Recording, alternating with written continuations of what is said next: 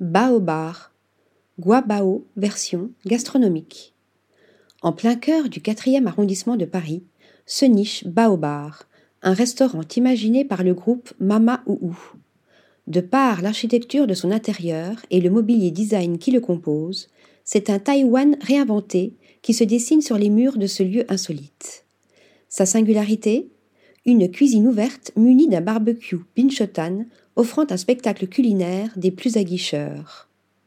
Spécialisé dans les guabao, des petites brioches cuites à la vapeur, garnies de toutes sortes d'ingrédients, ce lieu orchestré par la chef Joël Karam invite à découvrir l'univers culinaire asiatique sous un nouvel angle à la fois moderne et passionné.